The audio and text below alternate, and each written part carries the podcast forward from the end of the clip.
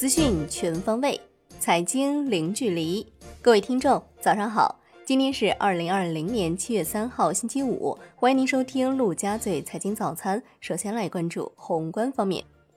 央行发布调查报告显示，二季度企业家宏观经济热度指数是百分之十九点三，比上季提高六点九个百分点，比去年同期低十五点二个百分点。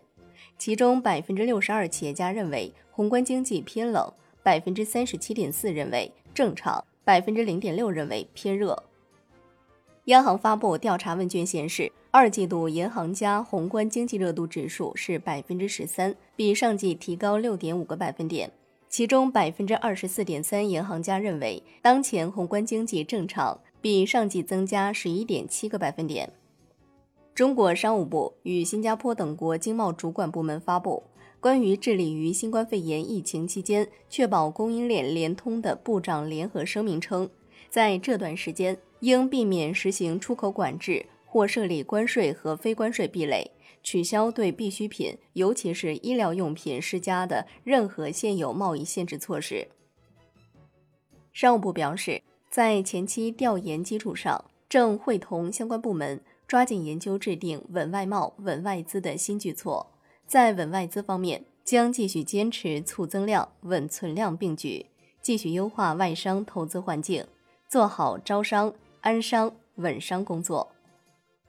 商务部发布数据：一到五月，我国服务进出口总额一万八千六百八十六亿元，同比下降百分之十四点六，其中出口七千五百九十二点六亿元，下降百分之二点三。进口一万一千零九十三点四亿元，下降百分之二十一点五。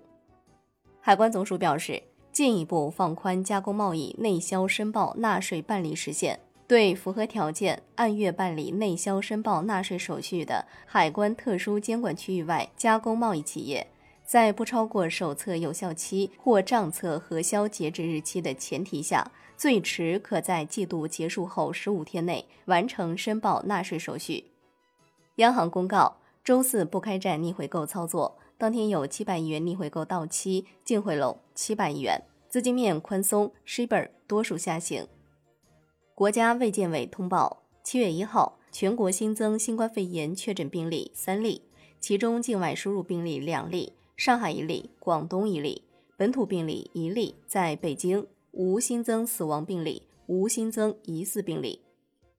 来关注国内股市。大金融板块爆发，券商股先涨停潮。上证指数收涨百分之二点一三，最终报收在三千零九十点五七点，创五个半月新高。深成指涨百分之一点二九，续创四年半新高。创业板指涨百分之零点二，万德全 A 涨百分之一点六八。两市成交额时隔近四个月再度突破万亿。北向资金全天净买入超一百七十亿元，成交额创新高。香港恒生指数收涨百分之二点八五，站上两万五千点关口；国际指数涨百分之三点零六，站上一万点关口；红筹指数涨超百分之六，全天大市成交放大至一千七百六十亿港元。中国台湾加权指数收涨百分之零点八七。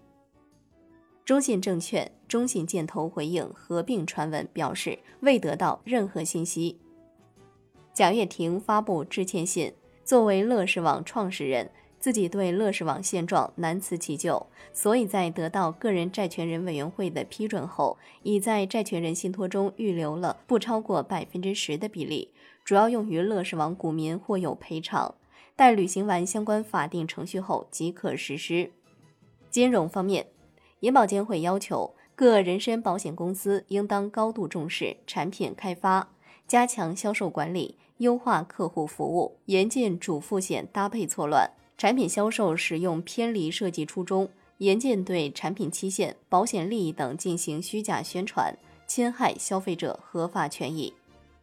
楼市方面，央行发布调查报告显示，对于三季度房价，百分之二十二点八居民预期上涨，百分之五十一点二居民预期基本不变，百分之十三点二居民预期下降。百分之十二点八居民表示看不准。